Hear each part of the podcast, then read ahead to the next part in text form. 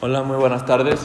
Bienvenidos al podcast de Diego Campillo y Juan Pablo Preciado. Yo soy Juan Pablo Preciado. Yo soy Diego Campillo. Somos pertenecientes al Salón de Once C y en este podcast de la clase de metafísica que imparte el profesor Guillermo Carlos Guillermo Garnica, este, presentaremos el tema que nos tocó en el proyecto Júpiter, el cual debate si la segunda vuelta electoral en México debería existir. Nosotros estamos a favor, pero para empezar queremos definir qué es la, la segunda vuelta electoral, este, aprendiéndolo en clases y, en, y comentándolo con el profesor Willy, llegamos a la conclusión de que la segunda vuelta la segunda vuelta electoral en México este, es cuando dos partidos tienen la mayoría y está muy reñido a la hora de hacer las votaciones.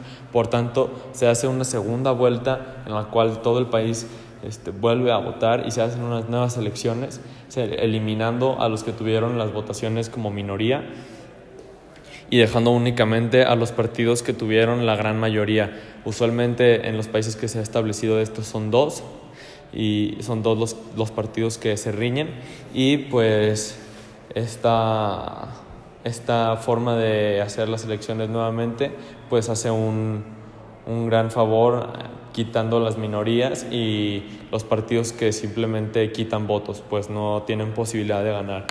Diego, ¿tú qué opinas acerca de este tema? No, pues la verdad este es un proceso en el cual sí se debería de hacer, ya que ayuda mucho al país en que no haga, en el que no haga haya este corrupción o algún tipo de eso.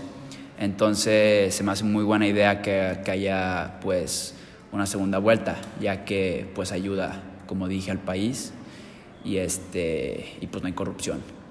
¿Tú, ¿Tú crees, Campillo, que hay países, digo, este, partidos que solamente están ahí para quitar votos?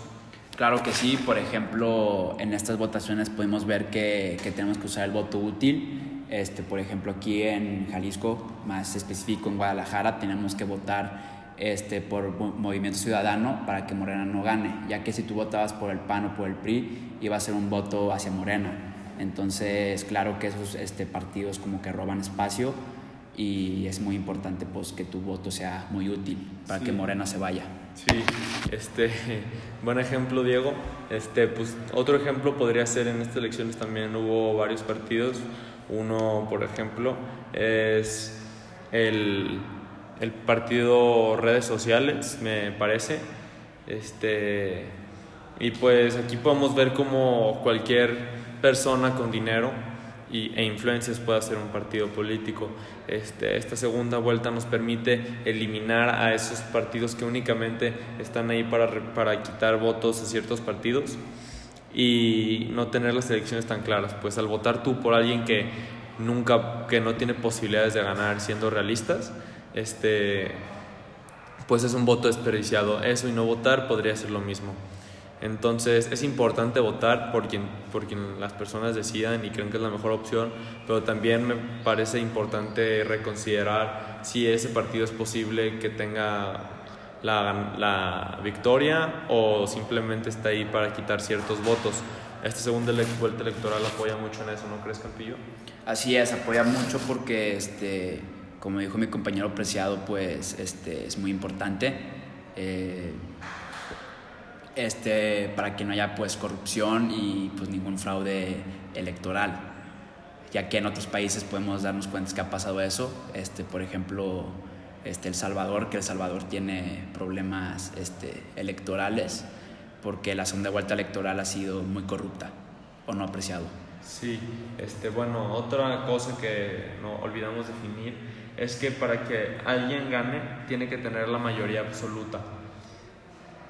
Muchas veces lo que pasa es que partidos tienen unos el 28%, otros tienen el 29%, otros tienen el 30% y pues el restante que vendría siendo el 80 y tendríamos ya el 87%, el otro 13% se lo dividen entre los partidos pequeños, pues ahí es cuando se haría otra vez las, se haría y se aplicaría la segunda vuelta electoral en México según la explicación que nos dio el profesor Carlos Guillermo Barnica y según las investigaciones que hemos estado haciendo.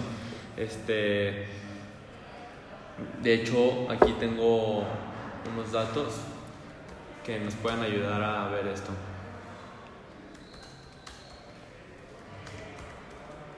Mientras tanto, Campillo, ¿tú qué opinas de, este, dándole otra vuelta al tema, ¿tú qué opinas sobre la, el delito que se hizo contra la veda electoral en estas elecciones, que se apoyó al Partido Verde mediante varios influencers y youtubers? Pues la neta fue algo muy este, triste ver que ese tipo de influencers que por su nombre lo dicen, influían a las personas, tomaron como partícipe al apoyar un partido este, que es especialmente corrupto, que está por el lado o aliado por por el partido de Morena, este, por lo cual se deben de sancionar estos, este tipo de influencers, ya que pues vendieron su voto, su opinión, este, para ser más específicos, este, pues lo vendieron y está muy mal y deben de ser castigados.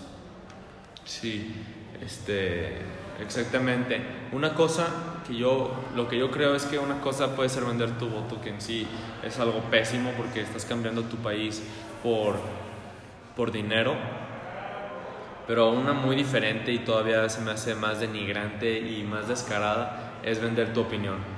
Estas personas pues no sabemos si vendieron su voto o no, eh, yo creo que sí personalmente, pero en sí lo que ellos vendieron y por lo que ellos cobraron fue por su opinión, que a muchísima gente, a millones de personas en México y en todo el mundo, pues les importa porque pues eso es lo que se dedica, se dedican a influir en la opinión de los demás mediante su opinión. Entonces muchas veces podemos ver que se, que se venden. Eh, y esto se me hace denigrante. Para mí esas personas no valen nada como, como ciudadanos.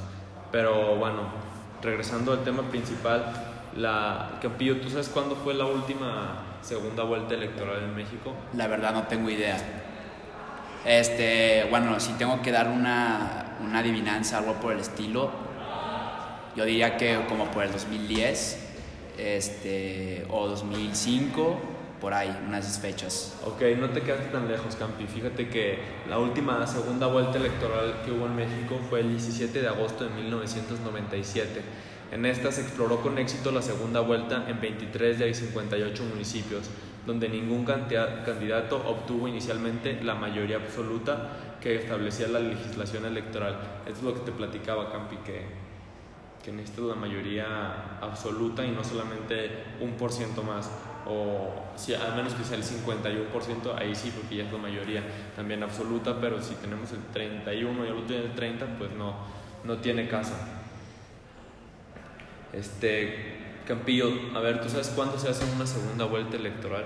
Este, la verdad no, la verdad no sé, pero si tuviera que adivinar, yo diría como dos años después de que ya se haya elegido un presidente. Ok, pero ¿tú sabes en qué, en qué situaciones se hace? Cuando está muy este, competido el tipo de votación. Sí, ahí te va. La elección se efectuará dentro de los, de los dos meses, no eran dos años, campeón, dos meses. Mm. Este, la elección se efectuará dentro de los dos meses anteriores a la conclusión del mandato del presidente en, en ejercicio este, según el artículo 96, la segunda vuelta electoral, si correspondiere, se realizará entre las dos, las dos fórmulas de candidatos más votadas dentro de los 30 días de celebrada la anterior. O sea, no pasa ni un mes y ya tiene que haber concluido. Pero bueno, esperamos les haya gustado, hayan aprendido algo sobre la segunda vuelta electoral y sobre pues, del otro tema que hablamos de la veda electoral, la cual es no se puede propaganda el mismo día o un día antes. Y, y pues ya, ojalá les haya gustado, hayan aprendido algo, nos desviamos un poco del tema, pero creo que fue algo interesante, ¿no? Algo muy interesante y que, pues que creo que también se debe de reconocer este tipo de, de, delitos. Sí, y bueno, pues la segunda vuelta electoral, algo, la verdad yo no, no, sabía antes de este proyecto, creo que Campillo tú tampoco va, pero pues esto nos ayudó, esperamos a ustedes también y tengan un buen día, muchas gracias. Muchas gracias. al profesor Willy.